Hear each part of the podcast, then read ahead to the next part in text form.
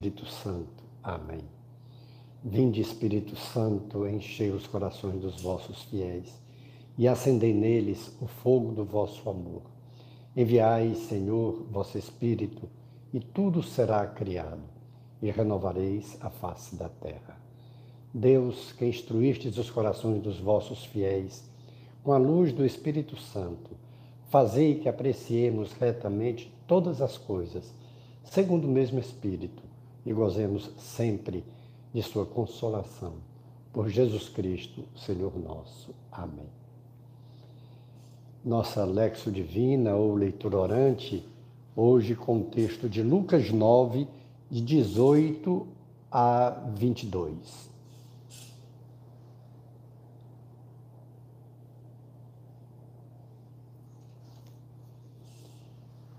Certo, certo dia, Jesus orava em particular, cercado dos discípulos, aos quais perguntou: Quem sou eu no dizer das multidões?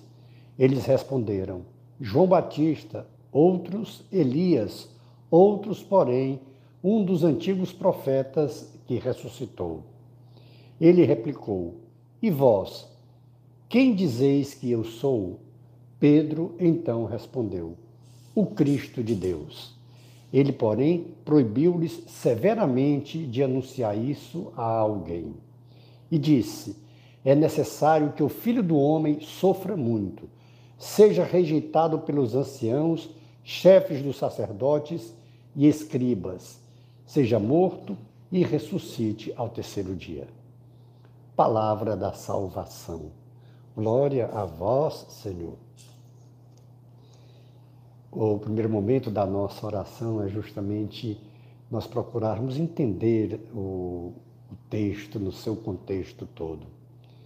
Jesus, em oração, ele quer saber dos seus discípulos o que é que as pessoas dizem, uma vez que muita gente o segue. São multidões que seguem a Jesus. Multidões para ouvir a sua palavra, para serem curados das suas enfermidades, muitos deles até para alimento, a multiplicação dos pães, alguns até de maneira especial, claramente Jesus perdoa os pecados.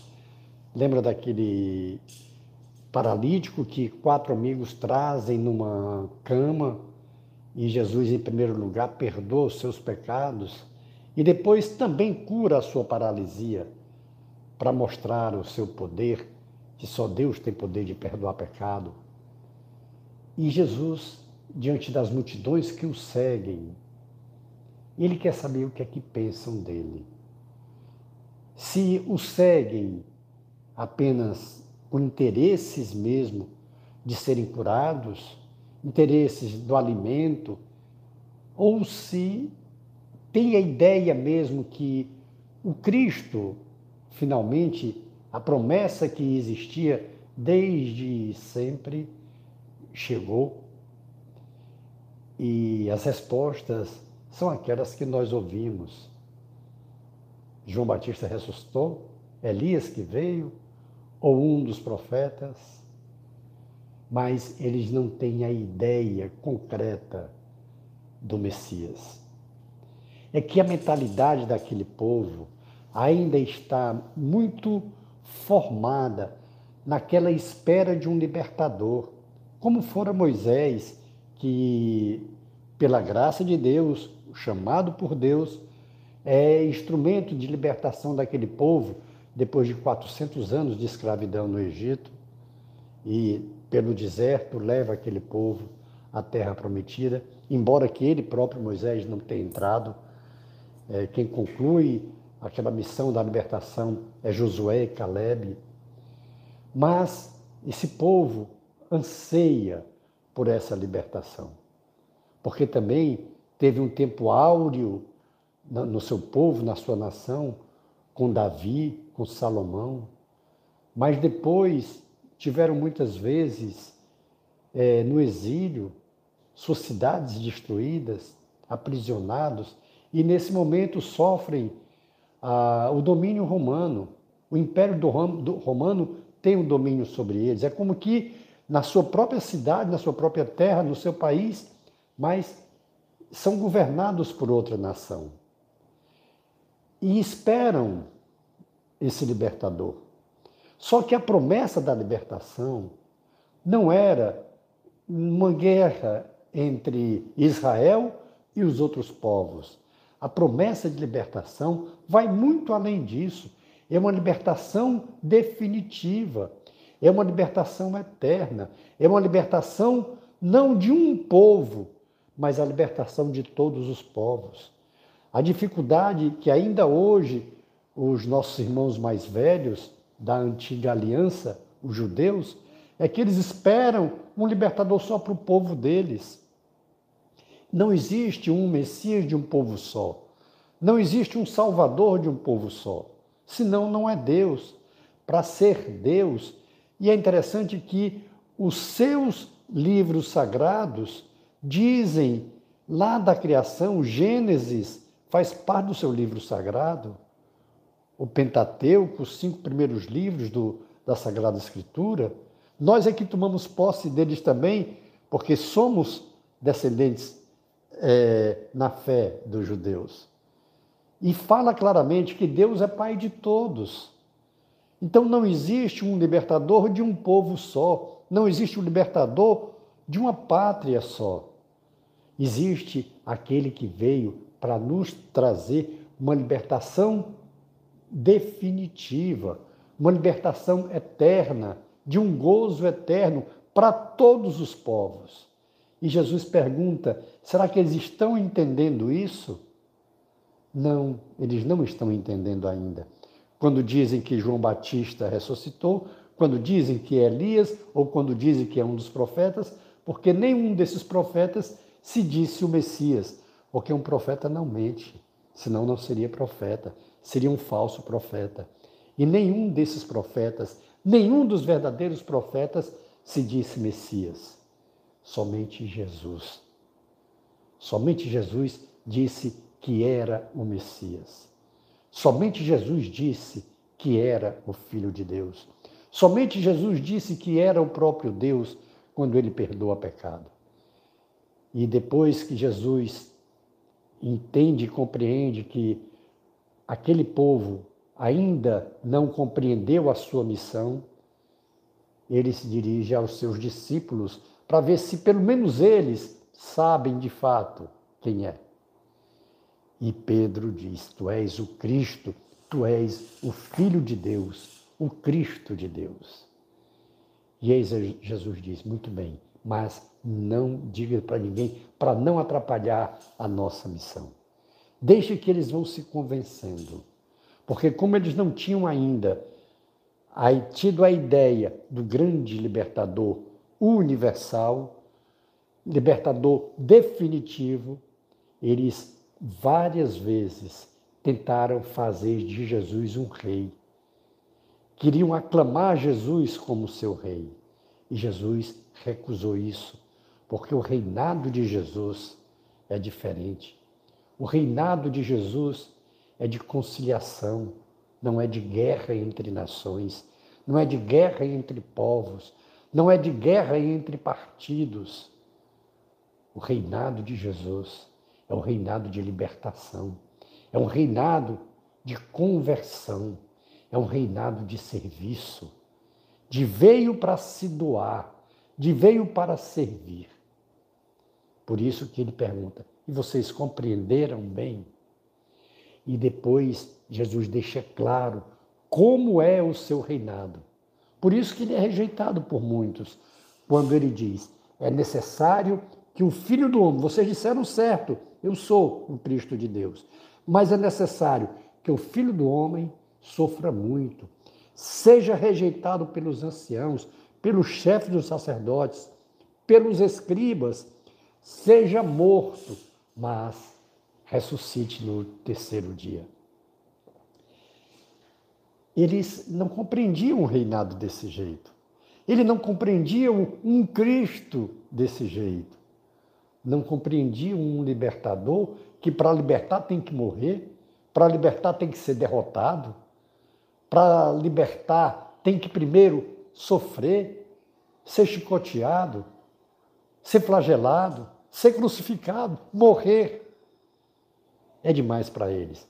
Mas Jesus diz: Eu vou ressuscitar no terceiro dia. Então, a morte não é o fim. A morte morreu.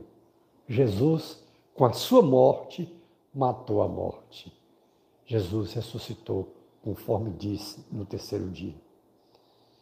Vale a pena então nós pensarmos em nós.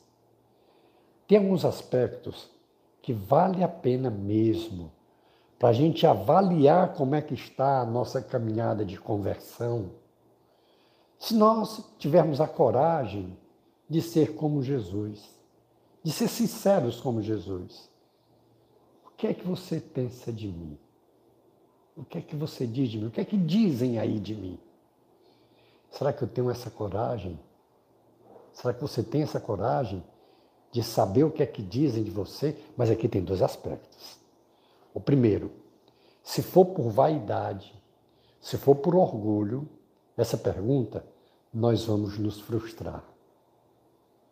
Nós vamos ficar frustrados, porque as pessoas, se for por orgulho, se for por vaidade, vão dizer determinadas situações de como elas nos veem, de como elas escutam falar da gente e, sendo sinceras, vão nos desapontar. Porque pode ser que nos mostre orgulhosos, prepotentes, donos da verdade, querendo ser melhor do que os outros, egoístas, que pensem só em si, que não se compadece com a necessidade dos outros que é corrupto, enfim. Pode ser que as pessoas façam essa leitura nossa.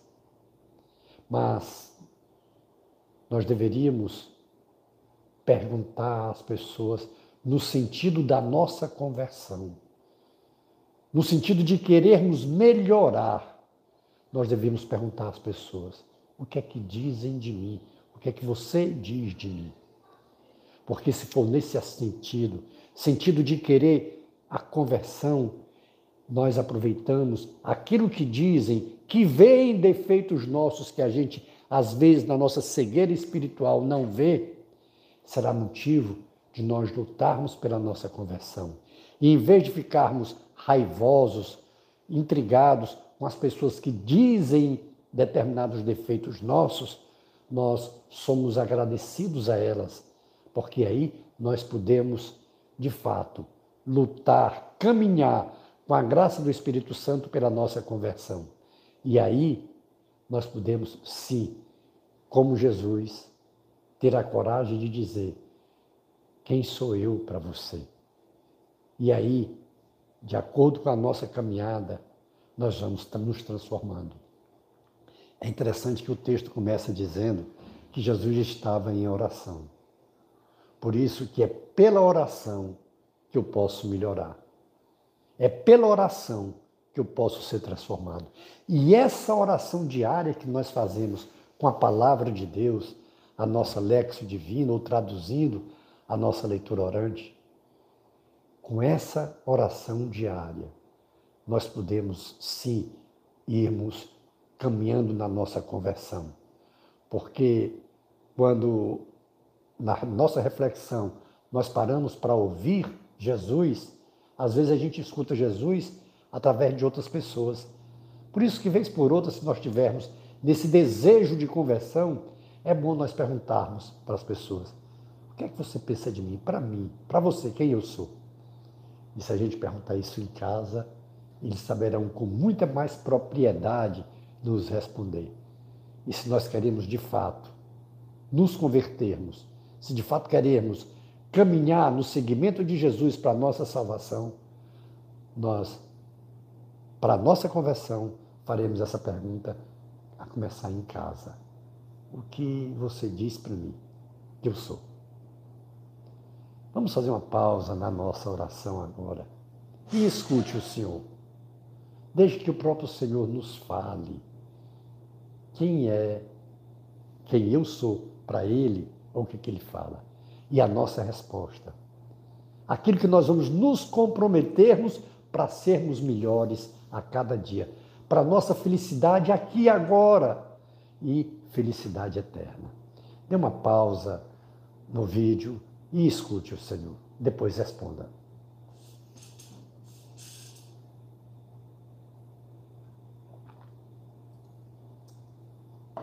Retornando à nossa oração, é o momento da nossa contemplação. Mas vamos fazer a nossa contemplação depois de nós pedirmos a bênção do Senhor. Aí, o tempo que você puder dispor, você faz essa contemplação. Se maravilha com a beleza de Deus na sua vida, nas nossas vidas. Glória ao Pai, ao Filho e ao Espírito Santo, como era no princípio, agora e sempre. Amém. E pela intercessão de Nossa Senhora do Carmo, de São José, de São Francisco de Santa Teresinha, de São João Paulo II e de São Pedro apóstolo, que nos ajudou a saber de fato quem é Jesus. Que o Senhor nos dê sua graça e sua bênção, e sua face resplandeça sobre nós. Abençoe-nos, o Deus Todo-Poderoso, o Pai e o Filho e o Espírito Santo. Amém. Face de Cristo, resplandecei em nós.